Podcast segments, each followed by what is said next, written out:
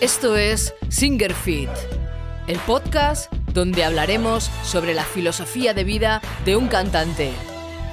Entrena tu voz, cuida tu cuerpo y entiende tu mente para convertirte en un verdadero guerrero de la voz. ¡Empezamos! ¿Qué tal mis guerreras y guerreros? ¿Cómo estáis ahí? ¿Bien, no? ¿Fuertes? Como cada semana, así me gusta veros, claro que sí. ¿Por qué he titulado el vídeo hoy Siéntete incómodo? Pues porque eso es lo que a mí me gusta hacer con mis alumnos, hacer que se sientan incómodos. ¿Incómodos para qué? Para que progresen, siempre para que progresen. Una de las cosas que a mí me gusta hacer con ellos es, o les hago que hagan cosas que no han hecho nunca, ¿vale? Yo veo y digo, este no ha hecho nunca esto, venga, vamos a hacerlo. O lo que hago es que cosas que hacen mucho, mucho, mucho, mucho y no salen de ahí, les digo, ahora vas a cantar sin hacer esto.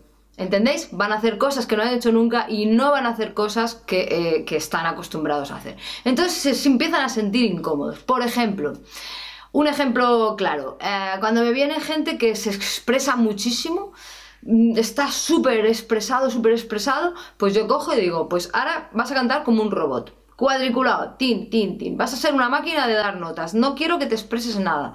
Y entonces se sienten incómodos. Ay, pero ¿por qué me haces hacer esto? Es que suena mal mi voz. No, no, no. Quiero que lo hagas y quiero que descubras lo que pasa.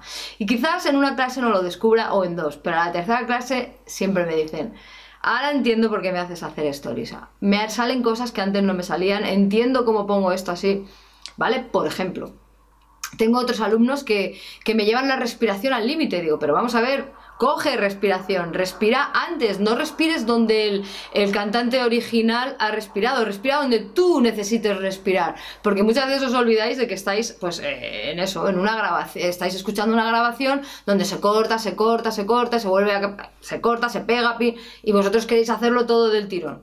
¿Vale? Pues entonces a esa persona, ¿qué es lo que hago? Venga, castigada a esa persona, digo, ahora vas a coger esta canción y vas a respirar cuando yo te digo, venga, cada vez que yo esto, vas a respirar. Ay, es que aquí no necesitaría respirar. Ahí, a sentirte incómoda.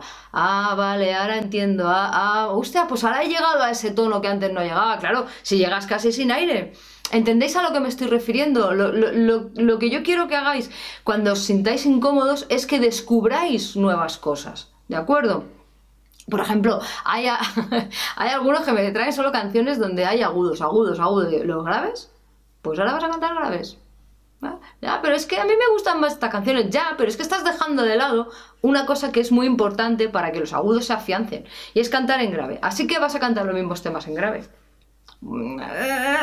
Nada, no hay que hablar, venga, hacerlo. Yo soy muy dura, eh, cuidado. Así que os propongo un ejercicio que os va a venir muy bien y que me vais a decir a ver si os va bien o no os va bien, veréis. Cogéis una canción, la canción que más os sepáis, una canción que controléis bastante, de esa, esa canción que, siempre cantáis, ah, es que esta canción la llevo cantando 20 años, esa, vamos a empezar por esa.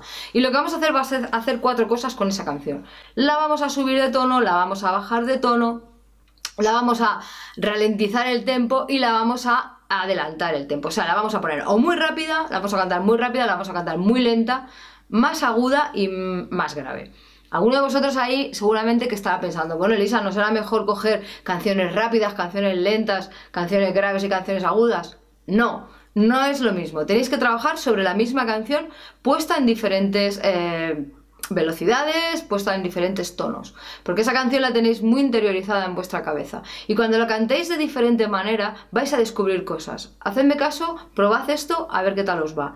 Y cuando ya hayáis probado con una canción muy fácil para vosotros, ¿vale? Haced estas cuatro cosas con esa canción, cogéis una canción que a lo mejor pues es una canción que a lo mejor no llegáis a un tono. Es que no llego, o sea, llego pero muy forzado aquí en este agudo, por ejemplo.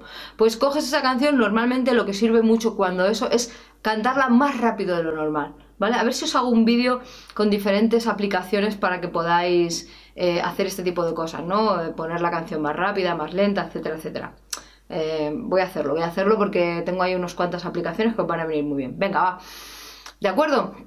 Entonces haced esto y ya veréis cómo vais a descubrir cosas que dices, ostras. Y muchas veces simplemente con cantar el tema dos o tres veces, por ejemplo, en un tono más arriba de lo que normalmente lo cantáis, un tono más agudo de lo que lo cantáis, lo cantas dos, tres, cuatro veces, luego vuelves al tono original y te empiezan a salir cosas que antes no te salían.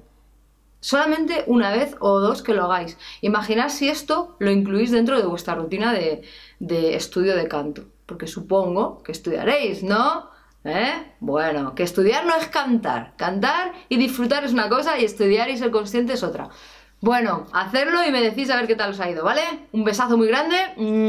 Siempre fuertes, amigos. ¡Vamos! ¡Venga! Siempre fuertes. Claro que sí, nos vemos la semana que viene.